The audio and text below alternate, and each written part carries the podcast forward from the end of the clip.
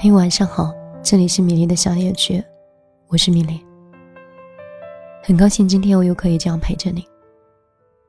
可能声音还跟上一次一样有点沙哑，感冒 一直没有恢复，好像这次病毒来的有些凶猛。不过我声音好听不好听，其实并没有那么重要，重要的是，即便是周末。即便是我生病了，还是我在陪着你，这个就显得尤为真诚了。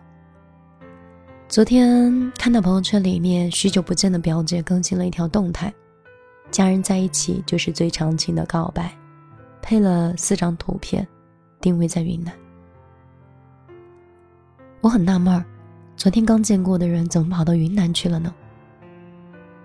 这个照片在两分钟前，我看到了某知名博主在页面上有更新过。等我反应过来的那一刻，觉得有点啼笑皆非，又有一点心酸。犹豫了再三，我没有忍心拆穿表姐精心去编造的谎言，倒是想起来，微博上那段时间频频出现的热搜：十块钱，你可以更改朋友圈的定位。哪怕你在家里也没有关系，朋友圈里你想定位在哪里就定位在哪里。还有更狠的，六十块钱你就可以在朋友圈里环游世界。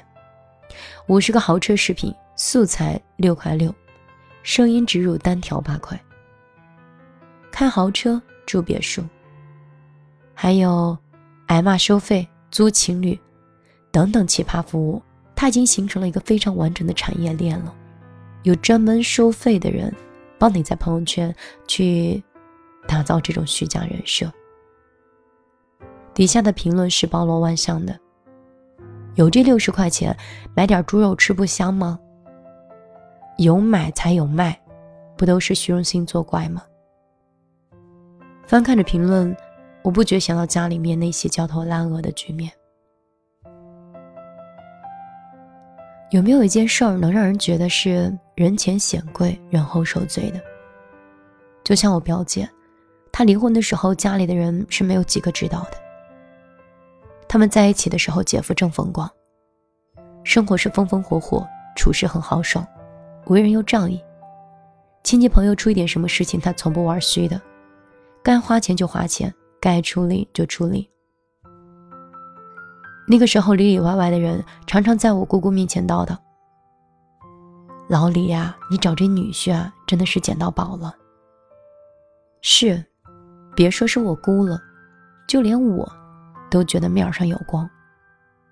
可是没想到才两年，风光的这几天的日子就被打了个稀碎。年前他们公司出了一个意外，一堆的大窟窿，全是拿钱补的。两口子。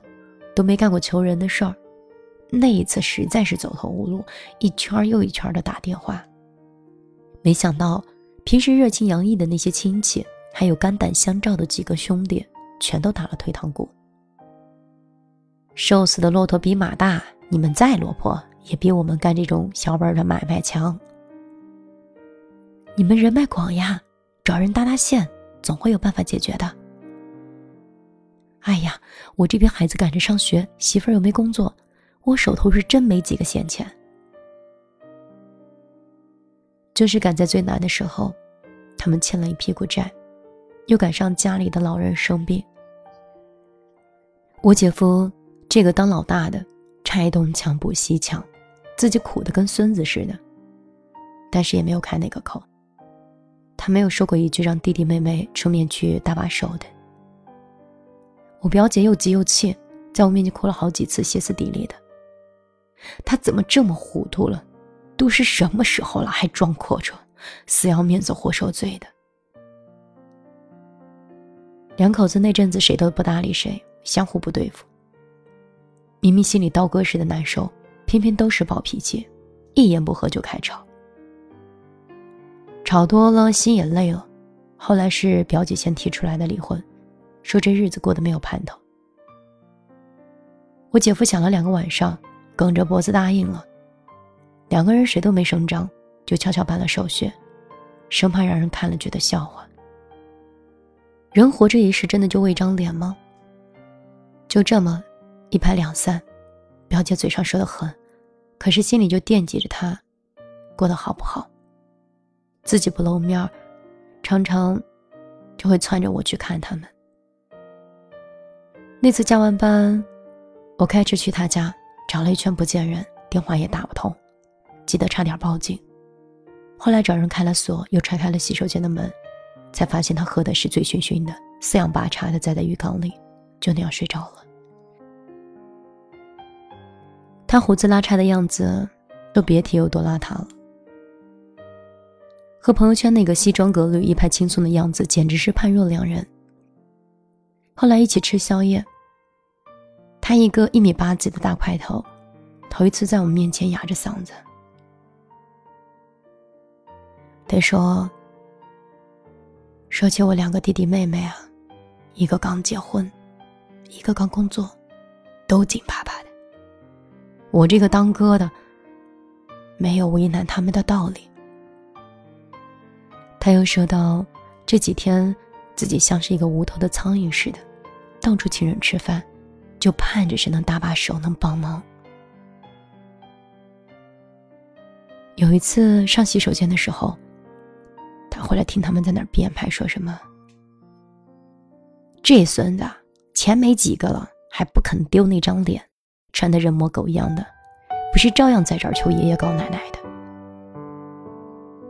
那天最后，我姐夫说：“一个人落难呀，难听话就来了。这你才知道，外面那么多人等着看你笑话呢。”我眼眶有些发红，闷不吭声的陪他一杯接一杯的喝酒。而我表姐呢，凌晨两点，看着那个浴缸里的照片。上一秒在骂骂咧咧，下一秒哭的就没有人样了。这两个人，一个刀子嘴，一个豆腐心，一个大肿脸充胖子。我姐夫满口说着自己过得很好，却白天黑夜的往外跑，累了，连鱼缸里都躺着睡得着，也不嫌硌得慌。说离婚就离婚，一副毫不在意的样子。可是，一喝多的时候。提到老婆孩子的名字，手指缝就开始往外淌眼泪。你说谁想要打肿脸充胖子呀？谁不想踏踏实实的过日子呀？当微博里那句话说的“人活一张脸，树活一张皮”，我们这代人其实活得很辛苦。我们感到失败、望不到头的时候，并不敢把家人当做退路。在低谷的时候。家人才是最大的压力和软肋。于是有很多人就那样站在路中间，身后没有灯光，身前白雾茫茫。遇见事儿自己就担着，有罪自己就受着。说到底，就是不想让外人看自己笑话，让家人看了难受。面具再华丽，也有剥落的那一天吧。可你有没有想过啊？朋友圈里逞强的脸面，再风光，若不是真正的快乐，难道不是白白受苦吗？朋友圈里点赞再多，若不是出于真心，难道不就是被白白看热闹吗？朋友圈里的腕儿再大，若不是真心帮你，难道不就是白费功夫吗？的确。没有人可以做到不在意他人的评价。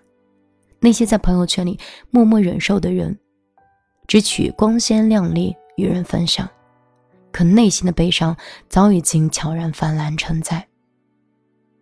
太多时候，我们看到的是若无其事和岁月静好，那些都不过是一种逞强的尊严。我经历了我姐夫的这个事件，才意识到。的确会有人关心你飞得累不累，也会有人关心你飞得高不高。而剩下的那一些人，他们只关心你摔得惨不惨，他们假装点上几个赞，说上几句漂亮的话。适度的面子是自尊，过度的面子是虚荣。伪精致，真的掏空了太多人的生活。前段时间全网很火的一个重庆帽子姐，开着豪车，穿着名牌，走路生风，走哪都是一副家底子深厚、讲究排场的样子。后来警方通报，帽子姐和老公的家庭财产情况是：拉风的保时捷是三手车，两人居住的房子是价值五十万的房子，还有二十年的按揭。他们夫妻名下既没有理财，也没有基金股票。就这点家当，别说豪门，连白领都不算。说到底，贵妇豪门跟我们从来都不止一张皮的距离。以前网上也流行一句很赤裸裸的现实的评价：那些费尽心思取来的面子，根本不堪一击；那些过度的虚荣，也并不会让我们过上意想中的生活。反而会在真相被揭露的时候，让自己的尊严荡然无存。童话大王郑渊洁早年参加过一次作家的笔会，在席间被问到有没有读过托斯托耶夫斯基的作品，他说没有，没有。众人很炸舌这件事情，他们脸上写满了愉悦的说：“俄罗斯文学的瑰宝你都没看过。”郑渊洁说：“的确没看过，而且他没有半点修正。”轮到他发言的时候，他才说自己最近在看一个书，是俄罗斯当红的女作家尼尔科娃的一个作品。他就问了一下，是否有人拜读过这本书。底下有一半的人都点头附和，然后他淡淡的说了一句：“这个人我是瞎编的。”那一刻，场景是有一种无法压抑的诡异感。其实就像是皇帝的新装一样，赤裸的皇帝就站在那里，旁边是啧啧灿道的老百姓，还有一帮坐满了一个子虚乌有的作家和趋之若鹜的人。他们连连点头拍手叫好，唯恐显露了自己无知。可惜的是，面具再华丽，也有剥落的时候。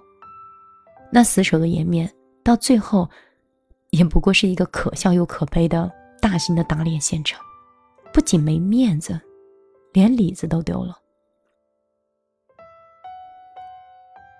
你们还记得那个演员吗？陈道明，很多人喜欢的一位男演员，年少成名，也曾沾沾自喜，自以为走到哪里都是拼名气吃饭的。一九九零年，他演出《围城》里的方鸿渐。为了参加这个角色，他特意的去拜访钱钟书。文学大师的家里也不算豪华，必然也会有一番的洞天吧。可是谁能想到，除了一摞摞的书，就只剩下谈笑风生的两位老人，朴素到令人啧舌。后来他回来说：“我现在才知道，在文学面前，我那点名气，真的什么都不是。”真正活得有面子，大多都是有里子的生活。大多就像钱钟书和杨绛那样，虽然声名在外，但是依旧平和喜乐。别忘了谁才是真正世界的主人，别在无用的面子上，不停的透露你本来可以拥有的快乐。我生活中见过很多像帽子姐一样的人，他们风光一时，又销声匿迹。我见过很多相互攀比。买了多少奢侈品，却不知道父母挣钱有多难的孩子。我见过开四百万豪车在外面装大爷，风光无际，回家却装孙子的人。甚至连一套像样的运动装都不肯给孩子买的中年人，放不下架子，撕不开面子。还没有成家，还没有孩子的时候，我也曾追过华光。享受过别人的目光，但年岁渐长的我，越来越理解我父亲说的那句话：“你在外面打肿脸充胖子，你先考虑考虑后果。买单的可不是你自己，还有你爱的人、父母、孩子。有太多人为了保全面子假装清高，有太多人终其一生都没有迈下放面子这一关的生活，却忘了真实的自己其实也很珍贵。那句话我与你共勉：适当的面子是为了保存自己的尊严，过度的面子，最终会为自己所累的。晚上好，这里是米粒的小夜曲，我是米粒。很高兴今天可以通过这样的方式跟你聊一聊我的心情，也希望还没有看透的人有一天可以看透，没有放下的人有一天可以放下。这里面的角色其实很像我的父亲，嗯。他享受了一生追逐的目光，享受了很多光芒，而到退休的年龄的时候，却放不下华光。他们这一生都在为掌声、为鲜花、为别人看起来而去拼命的奋斗，而真正的享受，可能是从来到杭州开始的。有的时候，我经常会跟父亲在观点上去分歧。我希望我们可以卸下所有的展示给别人看的光环，把里子做好。如果我们自己很快乐，自己活得很好，面子适可而止，或适度即可。真正的健康和家人在一起的时光。才是最重要的。也希望每次偷偷趴在我节目里听节目的人，也希望偷偷在我的朋友圈里面点开链接的人，都可以在这篇文章里 有所收获。今天我就陪你到这儿，也许明天声音好一点，还可以继续为你分享更好听的故事。相馆里的老乡边，陪我到凌晨闹几点？地球摆脱着蔓线，就像在七月的冬天，会下雨的晴天，偶尔霸占你的思念。在不知不觉间又浮现，像窗口的杜鹃多敷衍，不会想再去经历一遍，大不了闭上双眼，最好